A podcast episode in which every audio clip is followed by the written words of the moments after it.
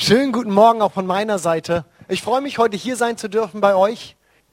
Ich habe uns für den Einstieg dieser Predigt heute ein kleines Video mitgebracht. Und ja, lasst uns das doch als erstes mal anschauen, denn es ist gleichzeitig auch das Thema der Predigt und wird uns ein bisschen auf das zuführen, worum es heute geht. It's smarter to travel in groups. Es ist klüger, in Gruppen unterwegs zu sein, als alleine. Und das, was, und das sind die Slogans von einem belgischen Busunternehmen. Ich finde, die haben da wirklich einen guten Job gemacht. Selten, dass Busunternehmen so gute Slogans haben. Aber das, was Sie hier als Slogan für sich beanspruchen, ich glaube, dass wir das genauso auch auf, auf Gemeinden übersetzen können. Dass es nichts ist, was dieses Busunternehmen alleine für sich beanspruchen kann, sondern etwas ist, was, was Gültigkeit hat, auch für uns.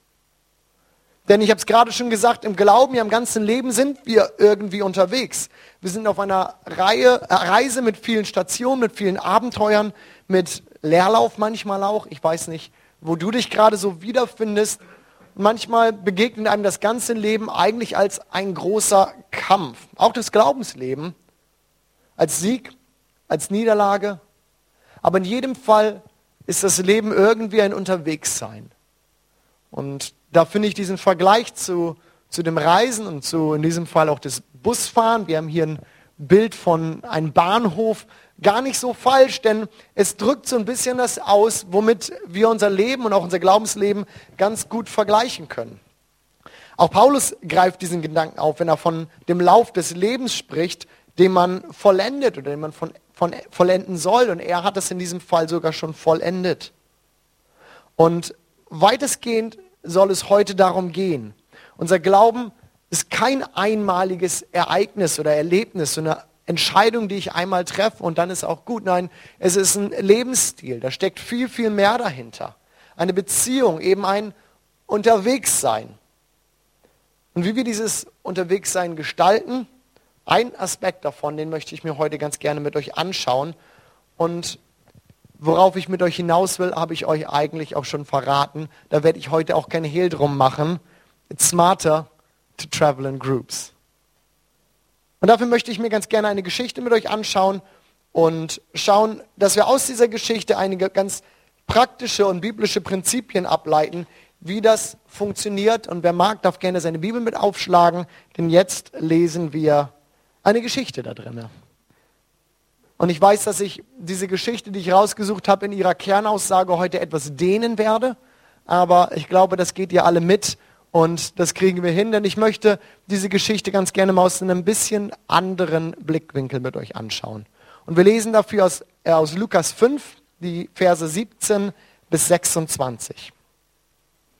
Eines Tages, als Jesus lehrte, saßen unter den Zuhörern auch Pharisäer und Gesetzeslehrer, die aus allen Dörfern, äh, Dörfern Galiläas und aus Judäa und Jerusalem gekommen waren. Die Kraft des Herrn war durch ihn wirksam, so dass Heilung geschehen konnte. Da brachten einige Männer einen Gelähmten auf einer Tragbare. Sie versuchten ihn ins Haus hineinzutragen, um ihn vor Jesus niederzulegen. Doch es herrschte ein solches Gedränge, dass sie keinen Weg fanden, den Kranken zu ihm zu bringen. Da stiegen sie auf das Dach des Hauses, legten einige äh, Ziegel ab und ließen den Gelähmten samt seiner Bahre mitten in den Raum hinunter, genau vor Jesus. Als Jesus ihren Glauben sah, sagte er zu dem Mann, mein Freund, deine Sünden sind dir vergeben. Das erregte den Widerstand der Schriftgelehrten und Pharisäer. Wer ist dieser Mensch, der solche Gotteslästerung ausspricht? fragten sie. Denn niemand kann Sünden vergeben außer Gott.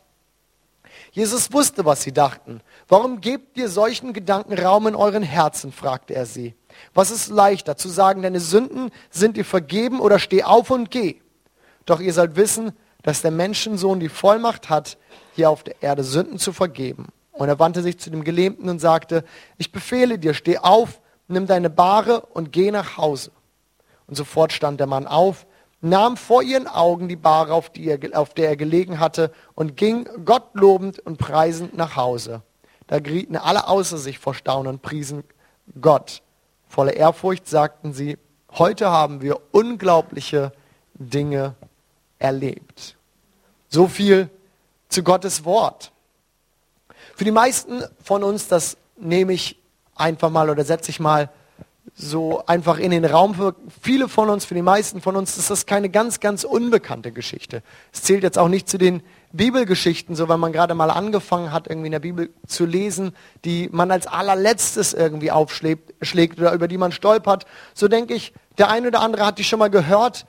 Eine Geschichte mit zwei Protagonisten, die so die Hauptrollen spielen. Zum einen der Gelähmte und zum anderen, große Überraschung vielleicht jetzt nicht für jemanden, der in die Kirche kommt, Jesus. So, das sind so die zwei, zwei Hauptrollen in dieser Geschichte. Heute werden diese beiden aber ein bisschen in den Hintergrund rücken. Ich hoffe, das verzeiht ihr mir. Denn wen ich mir wirklich mit euch anschauen möchte, ist die Clique, mit der dieser Gelähmte hier unterwegs ist. Ist diese Gruppe, die diesen Gelähmten zu Jesus äh, bringt.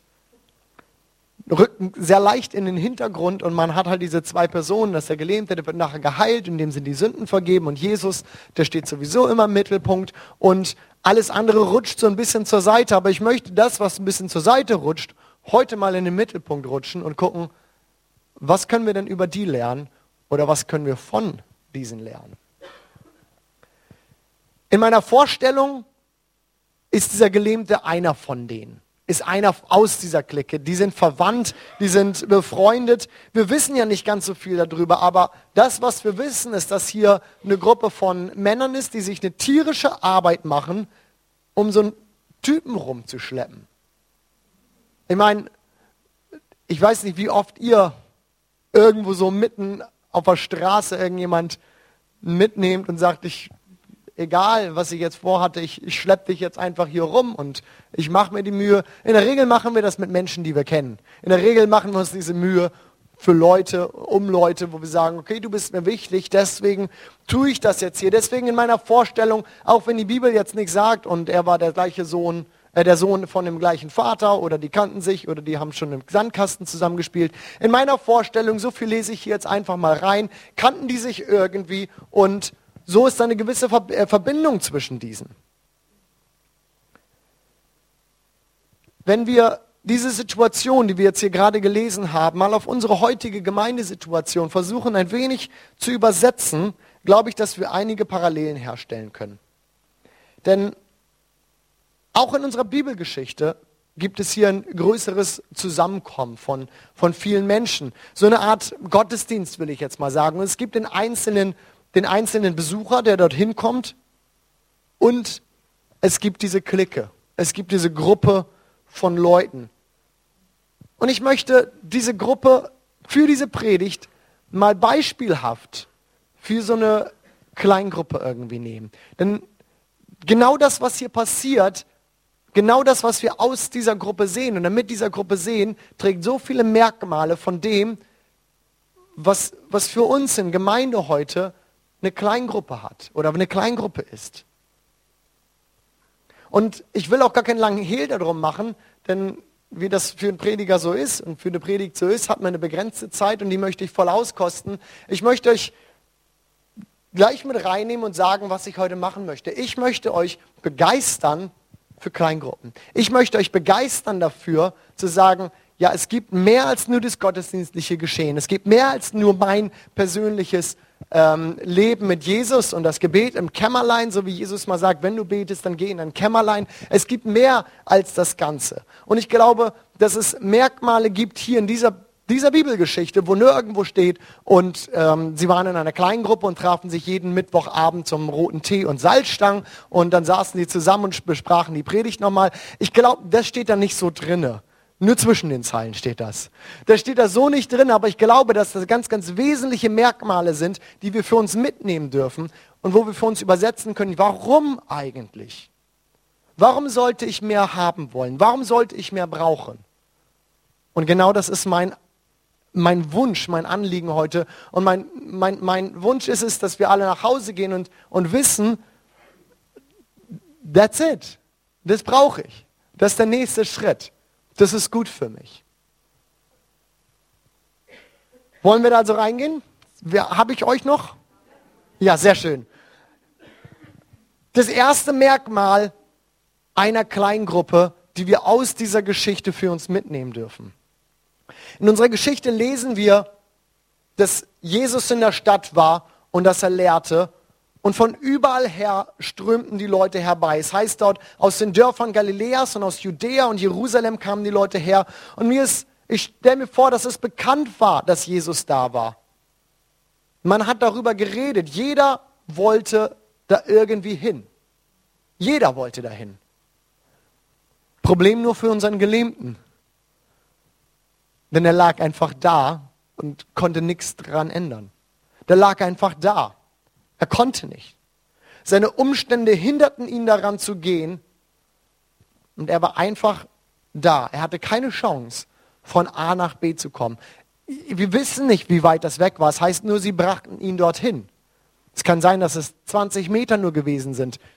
Keine Chance, dorthin zu kommen. Es kann sein, dass es drei Kilometer waren. Es war keine Chance für ihn, dorthin zu kommen.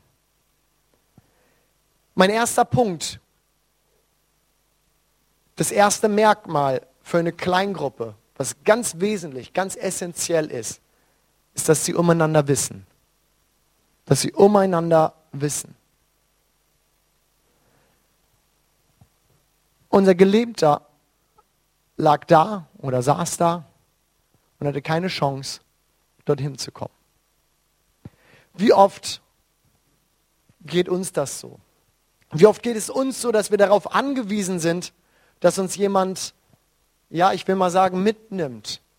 Egal aus welchem Grund erstmal, ob körperlich, ob seelisch, ob geistlich. Es gibt manchmal Situationen und Umstände, die einem das Leben schwer machen, die einen an den Punkt bringen, dass man wie gelähmt ist, dass man nicht weiterkommt, dass man da sitzt und irgendwie merkt, ich komme nicht von A nach B. Ich sitze da und ich weiß vielleicht sogar, wo ich hin will, aber ich komme nicht von A nach B. Ich bin wie gelähmt.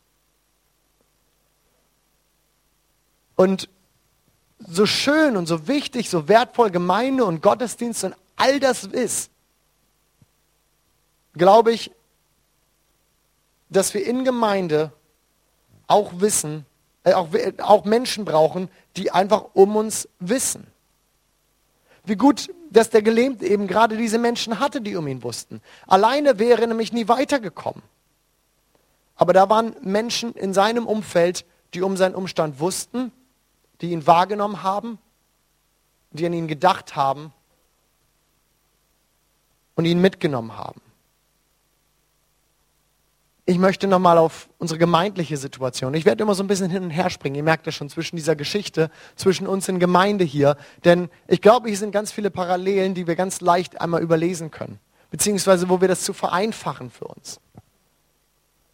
Auch in Gemeinde, ich habe es gerade schon gesagt, es ist so wichtig, dass wir Menschen um uns herum haben, die um uns wissen. Denn die ganze Gemeinde, die kann das nicht leisten.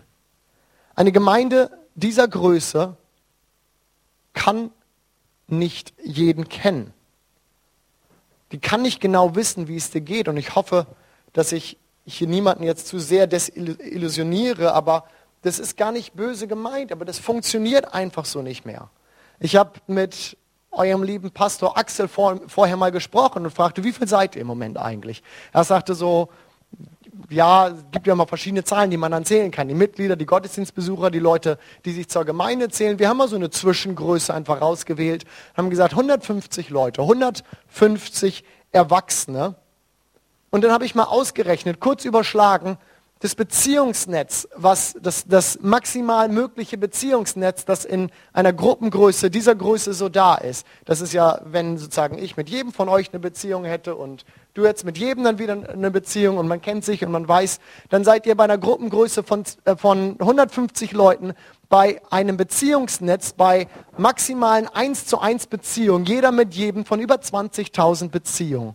Es ist unmöglich, dass jeder jeden kennt dass jeder genau weiß, wie funktionierst du, wie geht's dir, was ist gerade los bei dir, bist du schlecht drauf, warum bist du schlecht drauf, bist du gut drauf, was ist, feiern wir zusammen unsere Erfolge und, unsere, und ähm, kümmern uns um die Niederlagen, wo sind wir, dass jeder um dich weiß, wirklich weiß, wie es dir geht und wo du gerade stehst, das ist einfach nicht mehr realistisch.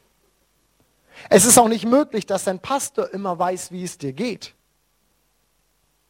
deine Gemeinde weiß es auch nicht.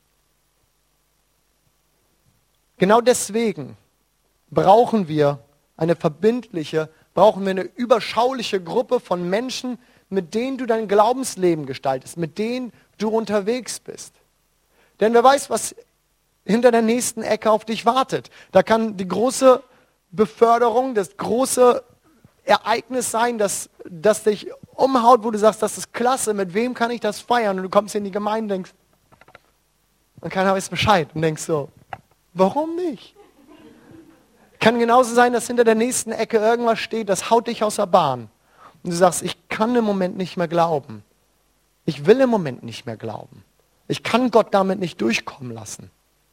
Du kommst hier in die Gemeinde und denkst, das ist gerade nicht mehr meins. Wer sind die Menschen, die mitkriegen, wie es dir geht? Wer sind die Menschen, die um dich wissen? Denn die Gemeinde, und ich möchte heute ganz, ganz ehrlich sein, und vielleicht ist das für den einen oder anderen hart und denkst du, ey, das habe ich mir so nicht vorgestellt. Und ich, meine Gemeinde müsste anders sein. Aber ich kann das nur so, so ehrlich sagen, das kann Gemeinde nicht machen. Du wirst hier reinkommen und wenn du keine Gruppe von Menschen hast, mit denen du das teilst, wenn du keine Gruppe von Menschen hast, wo du sagst, wir, sind, wir wissen umeinander, wir sind verbindlich und wir teilen das Leben miteinander, dann wird das keiner wissen. Und 150 Leute sind zu viel, dass jeder alles von jedem weiß. Wir brauchen eine Gruppe von Menschen, die um uns wissen. Der Slogan dieses Busunternehmens ist hier so treffend. It's smarter to travel in groups. Es ist besser, in der Gruppe unterwegs zu sein als alleine. Das zweite Merkmal, das ich aus dieser Geschichte entnehme, und das wird so ein bisschen aufeinander aufbauen, ist, dass sie sich umeinander kümmerten und dass sie zusammenhielten.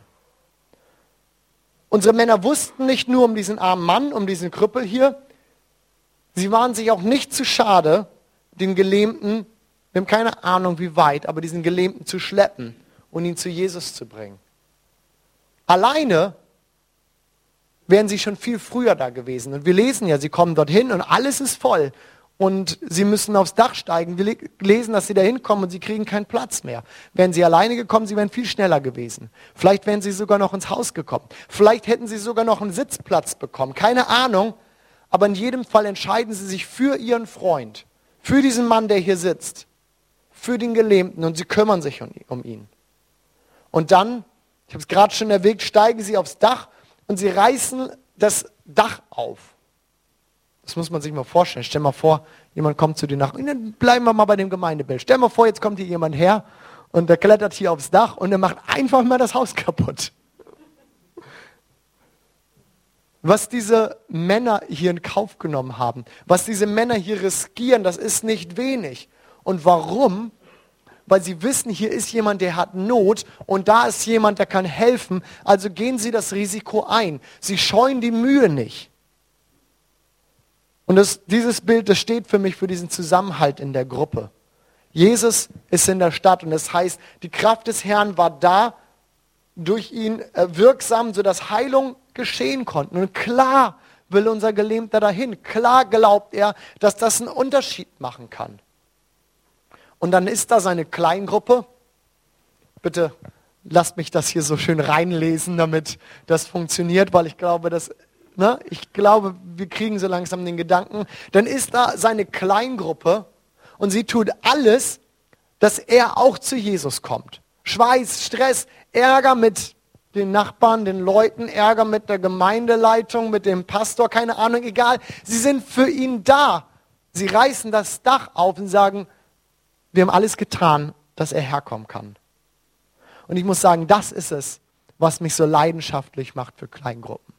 Bei uns in der FCB bin ich zuständig für Kleingruppen und für alles, was so in, ähm, in Gruppen und in diesem Gemeindeleben irgendwie ähm, damit reinfällt. Und ich mache das nicht nur, weil mir diese Aufgabe zugewiesen wurde und gesagt, das ist dein Bereich, den machst du mit, sondern weil, es, weil ich davon überzeugt bin weil es meine Leidenschaft ist, weil ich weiß, dass es einen Unterschied machen kann im Leben von Menschen. Gerade kürzlich weiß ich aus meiner kleinen Gruppe zu berichten von einem, einer Familie, die gesagt hat, wir sind im Moment am Limit. Wir brauchen, beziehungsweise wurde gar nicht gesagt, wir brauchen Hilfe, aber wir sind am Limit. Und was passiert?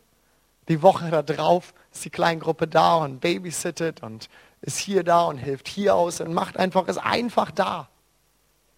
Ich weiß von einer anderen Begebenheit zu berichten, von einer jungen Frau, die eine Angehörige verloren hat und das ist etwas, was, was sie unheimlich stark mitnimmt und natürlich, das, das wirft einen erstmal aus der Bahn. Was macht die Kleingruppe? Kleingruppe braucht keine paar Tage, um ein paar hundert Euro zusammenzulegen und diese Person mit auf eine Freizeit zu nehmen, zu schicken und zu sagen, hab die Zeit für dich und du brauchst das, jetzt nicht alleine zu sein. Nimm die Zeit einfach für dich und in Gemeinschaft und, und, und, und baut ihr einen Schutzrahmen, baut ihr einen Rahmen, der ihr hilft, diese ganze Situation einfach erstmal im ersten Moment mit aufzufangen. Ich könnte Geschichte um Geschichte um Geschichte erleben, äh, erzählen von, von Menschen, die genau dieses erleben, wo dort eine Gruppe ist von Menschen, die einfach für sie da ist mit diesen grundlegendsten Fragen. Gerade erst kürzlich, wann war das?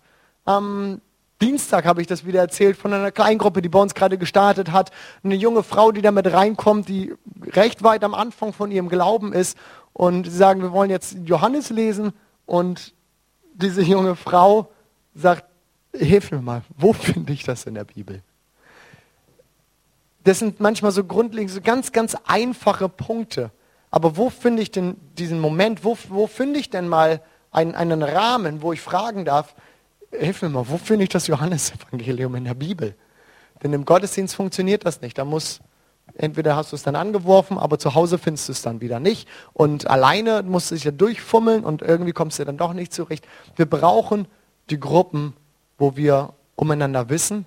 Und wir brauchen dieses Vertrauen, dieses Miteinander. Eine Gruppe, eine verbindliche Gruppe, wo wir uns umeinander kümmern. Und was diesen Punkt angeht, finde ich, da waren auch wieder unsere Videoclips so passend, denn alle, seien es die Pinguine oder auch die Krabben oder die Ameise, alle waren in Situationen, in denen sie alleine schutzlos ausgeliefert gewesen wären. Denn das, was gegen sie aufgestanden ist, das war größer als sie. Da hätten sie keine Chance gehabt. Aber als Gruppe ich will nicht mal sagen, dass sie als Gruppe stärker waren, denn ganz ehrlich, zehn Pinguine und so ein, so ein, so ein Schwertwal, wie heißen die? Orca, genau, Dings da. Der ist immer noch stärker als zehn Pinguine. Aber in der Gruppe haben sie einen Weg gefunden, gegen dieses Tier anzukommen. Es geht nicht darum, dass wir stärker, dass wir größer werden als unsere Umstände. Aber ich glaube, in der Gruppe haben wir einen Weg, damit umzugehen. In der Gruppe haben wir Möglichkeiten, auf Situationen zu reagieren, die anders sind und die uns helfen, die größer sind als das, was ich alleine kann. Und ihr Lieben, wir bauen nicht nur gesunde und stabile Beziehungsnetze und Gruppen um uns herum, weil es uns hilft und weil es uns gut tut, sondern auch, weil das der Herzschlag Gottes ist und weil wir uns damit im Herzen von dem bewegen, was Gott für uns hat. Wir sollen uns umeinander kümmern. Wir sollen füreinander da sein. Wir sollen den anderen mit in den Blick nehmen.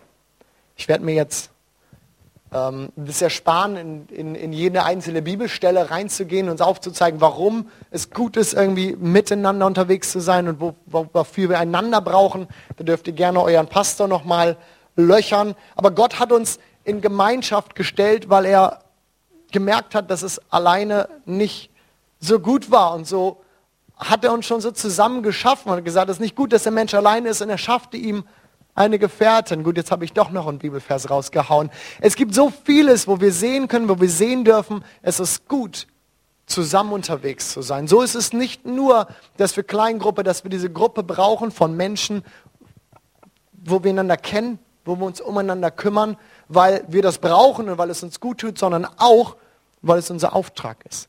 Auch, weil es unser, unser, unserem Wesen entspricht, unserem Dienst, unserem, unserer Berufung von dem, was, in die Gott uns gestellt hat, als Christen, als Menschen.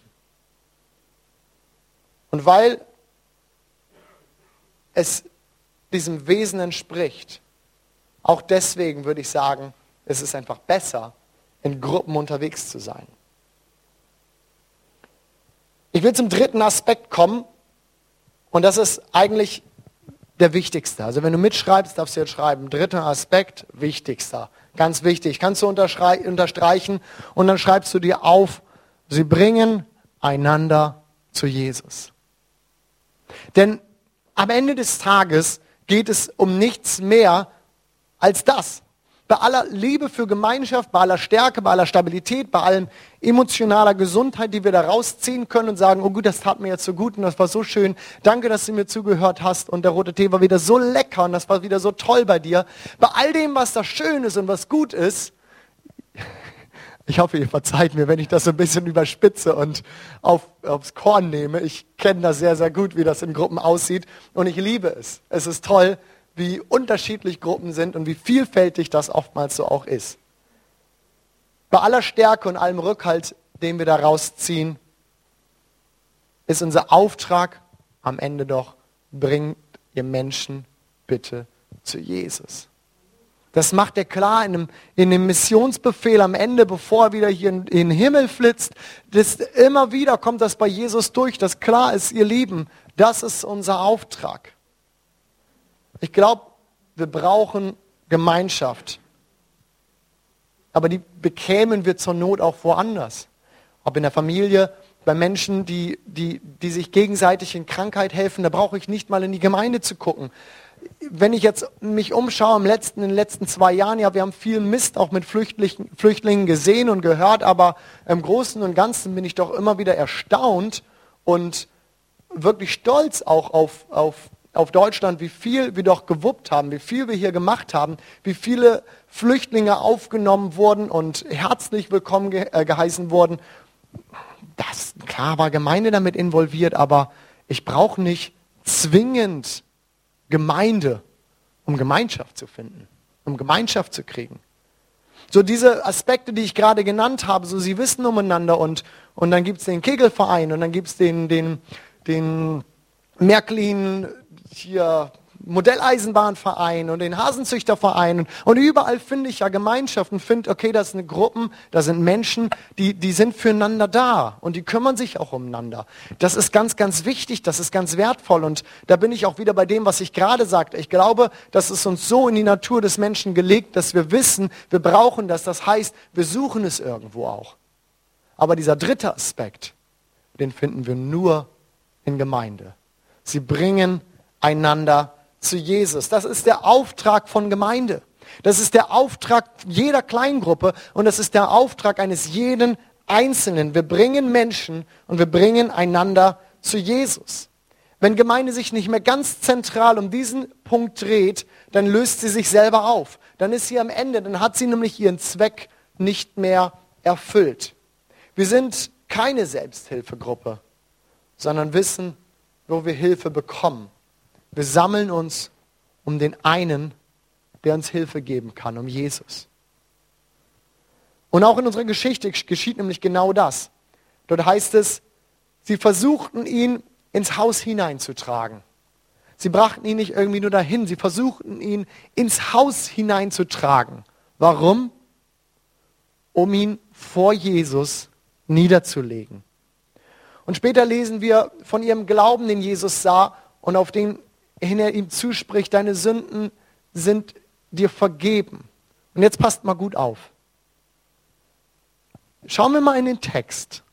Denn ich habe diesen Aspekt lange überlesen und ich finde ihn unheimlich stark. Auf wessen Glauben hin heilt Jesus diesen Gelähmten? Es ist das, das, was beschrieben ist, es ist nicht der Glaube des Gelähmten. Das heißt, auf ihren Glauben hin auf ihren Glauben hin heilte er diesen Mann und spricht ihm zu, du bist geheilt. Es ist der Glaube der Gruppe, es ist das Zusammenhalten, es ist das Gemeinsame der Gruppe hin, auf, aufgrund, äh, ja, woraufhin Jesus diesen Mann heilt. Und ich finde das stark. Wir als Gruppen haben ein, eine Riesenkraft, wenn wir gemeinsam für eine Sache zusammenkommen und sagen, guck mal, wir glauben hierfür. Wir wollen das. Wir bringen uns zu Jesus. Wir sagen, hier ist jemand von uns, der Hilfe braucht. Und wir gemeinsam stehen wir dafür ein. Gemeinsam kommen wir vor dich, Gott, und wir beten für diese Person. Dann lese ich, und wir auf ihren Glauben hin spricht er diesem Gelähmten zu, steh auf und geh. Ich weiß nicht, wie es euch damit geht, aber ich finde das stark. Ich finde das richtig, richtig gut. Wir wissen nicht viel über diese Gruppe.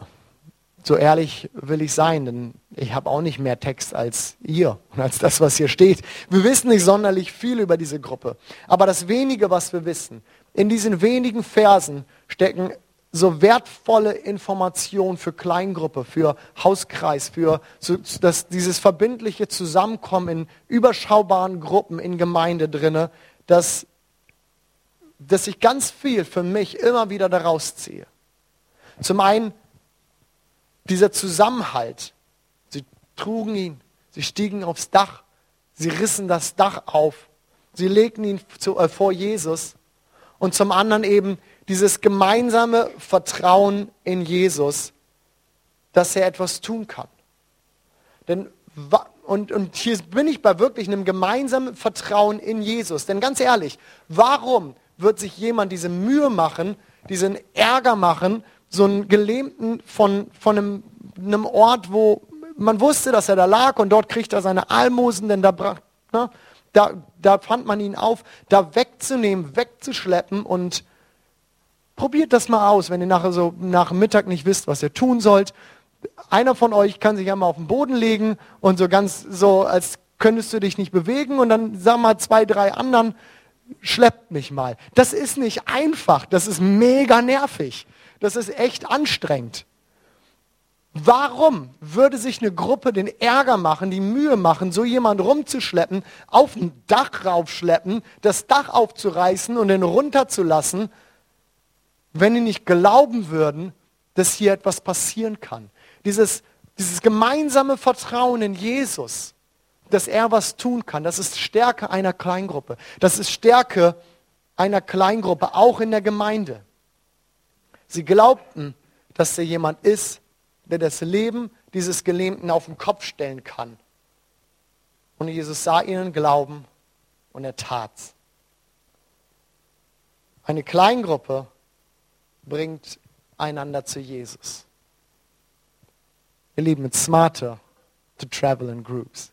Ich bin da aus tiefstem Herzen von überzeugt, dass es uns gut tut, in Gruppen unterwegs zu sein. Dass es uns gut tut, nicht nur zu sagen, ich bin Teil einer Gemeinde und das reicht mir. Ich, ich liebe Gemeinde. Ich liebe Gottesdienste. Ich liebe das. Aber wir brauchen eine Gruppe, mit der wir verbindlich sind. Wir brauchen eine Gruppe, in der wir zusammen sind und wo ich dir sagen kann, so sieht es gerade aus bei mir. Das ist Mist. Ich brauche Hilfe. Ich brauche jemanden, der mich mitnimmt zu Jesus. Ich komme gerade alleine nicht zurecht. Und zu anderen Zeiten sind wir vielleicht diese einige Männer, die den Gelähmten tragen. Zu anderen Zeitpunkten bist du derjenige in der Gruppe, der sagt, okay, ich packe mit an. Da ist jemand, der braucht Hilfe und kommt, wir nehmen den mit. Wir glauben gemeinsam. Wir glauben mit dir. Wir glauben für dich. Und da, wo du vielleicht gerade nicht glauben kannst, sagen wir, ich glaube, dass Gott was tun kann in deinem Leben. Und Jesus sieht unseren Glauben und wir nehmen jemanden mit. Bevor ich zum Ende komme, möchte ich euch ganz gerne noch von einer Gemeinde erzählen, die den Wert von Kleingruppen für mich unheimlich stark verdeutlicht. Und es ist eine größere Gemeinde. Aber gerade deswegen finde ich, ist dieses Bild so stark, weil wir das manchmal so leicht gegeneinander ausspielen. Wir sagen, ja, ähm, wir konzentrieren uns auf die Gottesdienste und das ist total toll und da ziehe ich alles raus. Und andere sagen, ja, wir sind mehr so eine Gemeinde und wir leben so in, in Gemeinschaft und das andere, das Gottesdienste und sowas, die laufen so unter ferner Liefen, aber so, wir haben eine richtig gute Gemeinschaft. Ich glaube, dass das kein Gegensatz ist. Die Gemeinde, von der ich euch erzählen möchte, ist die Gemeinde von Andy Stanley aus, aus den USA. Eine Gemeinde mit einem regelmäßigen Gottesdienstbesuch von gut 36.000 Menschen. Und das sind ihr könnt euch vorstellen, bei einer Gemeindegröße, also eine Gemeinde dieser Größe sind Gottesdienste ein ganz wichtiger Part. Ich kenne wenig Prediger auf dieser Welt, kennen tue ich ihn jetzt auch nicht, aber von denen ich schon gehört habe und deren Predigten ich gehört habe, die besser predigen als Andy Stanley. Das ist ein Wahnsinnsverkündiger. Die Gottesdienste sind hochprofessionell, ganz klasse, richtig toll, richtig, äh, richtig gut. Lobpreis ist fabelhaft, ist Wahnsinn einfach. Und dann diese Größe, ich meine, da, da, da, das macht schon Spaß, einfach mal zuzugucken, das mitzukriegen.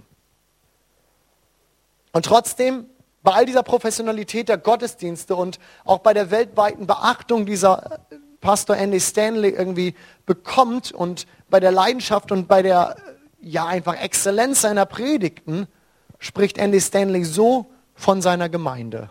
Und jetzt hört mal zu, Zitat Andy Stanley. Nehmen wir mal an, mir würde etwas zustoßen. Alle Angestellte, alle Gebäude würden gleichzeitig explodieren. Machen wir ein Worst-Case-Szenario daraus. Es gibt keine Pastoren mehr, keine Gebäude. Es gibt mich nicht mehr. Dies würde passieren. Am Montag, Dienstag, Mittwoch und Donnerstag der darauffolgenden Woche würden tausende Menschen überall in der Stadt in ihren Häusern zusammenkommen, würden beten, Bibel lesen, würden sich um diejenigen kümmern, die übrig geblieben sind und die Gemeinde, sie würde weitergehen. Denn am Ende des Tages sind Kreise stärker als Reihen. Von Tag 1 dieser Kirche an haben wir uns dazu verpflichtet, eine Kultur zu schaffen, in der Kreise wichtiger sind als Reihen. Für unsere Reihen sind wir bekannt, diese Art Veranstaltung, in der wir schön hintereinander geordnet sitzen und alle die gleiche Blickrichtung haben. Aber die Stärke unserer Kirche ist das, was in den Kreisen geschieht.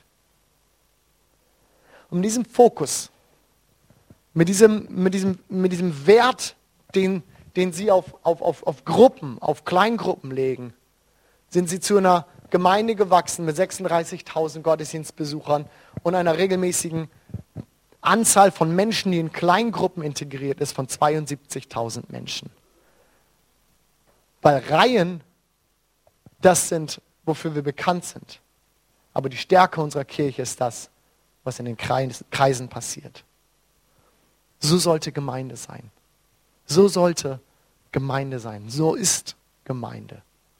Wir brauchen einander. Wir brauchen das Miteinander. Wir brauchen dieses Verständnis dafür, dass es nicht nur mich gibt und nicht nur das große anonyme Etwas, sondern ich darf und ich sollte mich investieren und sehen, hier sind die Menschen um mich herum, für die bin ich da, für die bin ich verbindlich. Und es gibt die Menschen in meinem Leben, die sind für mich da.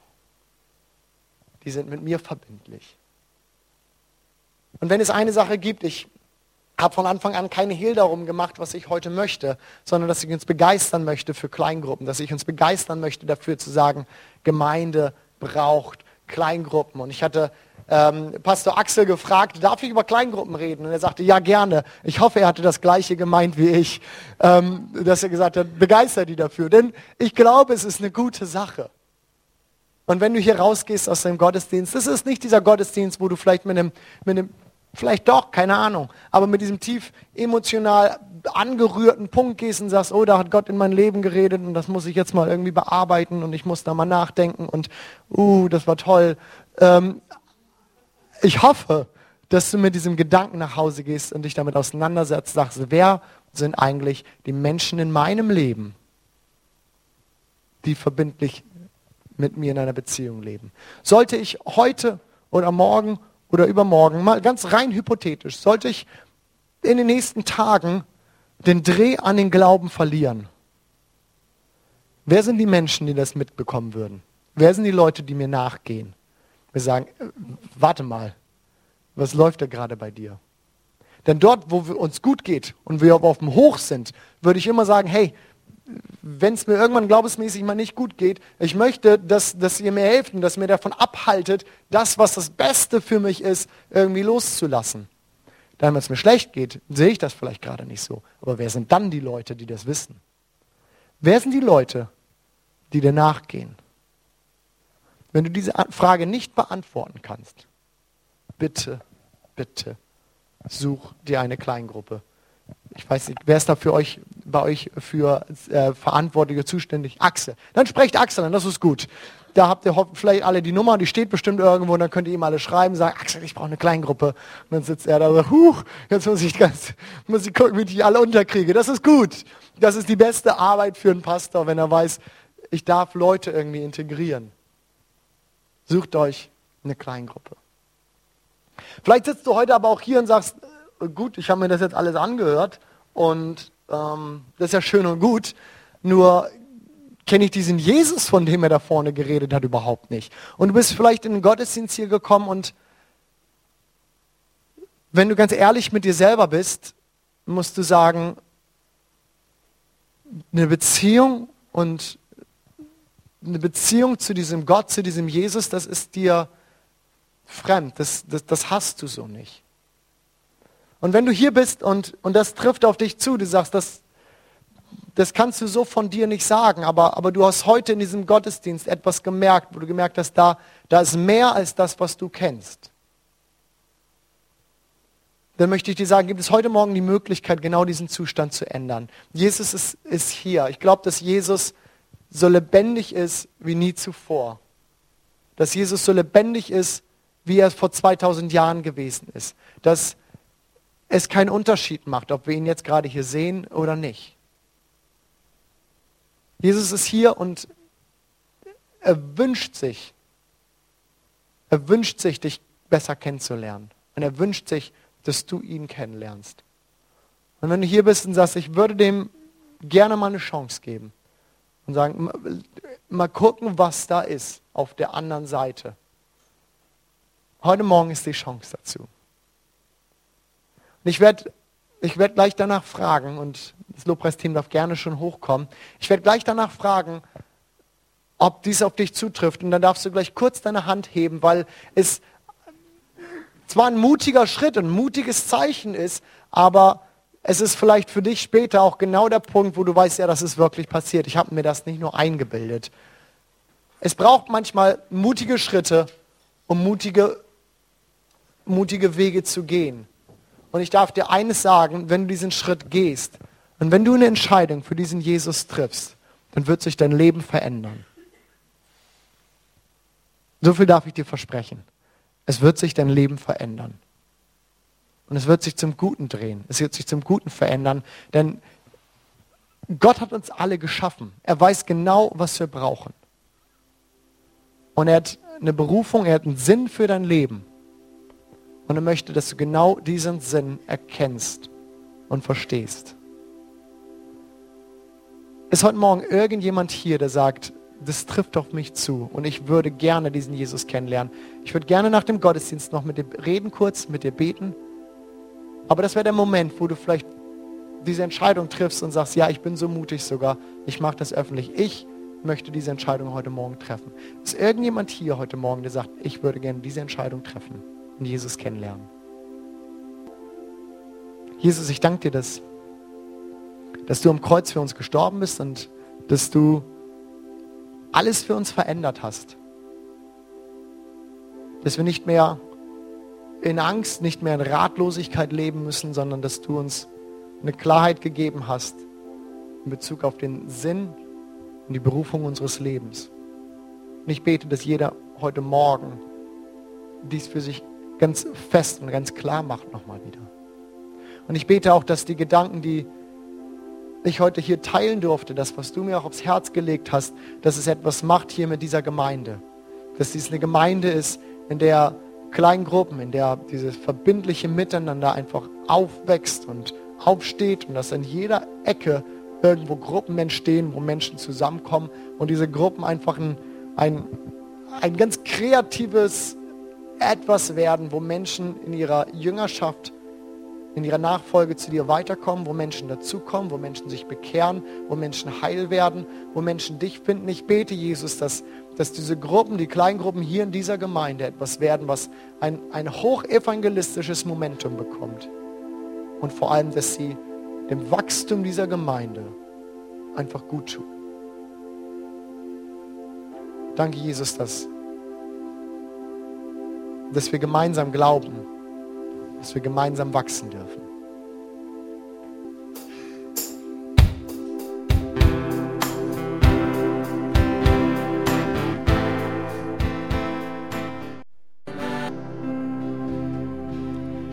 Michael, für das begeisternde Wort. Mich hat es begeistert und ich denke, uns hat es sehr motiviert.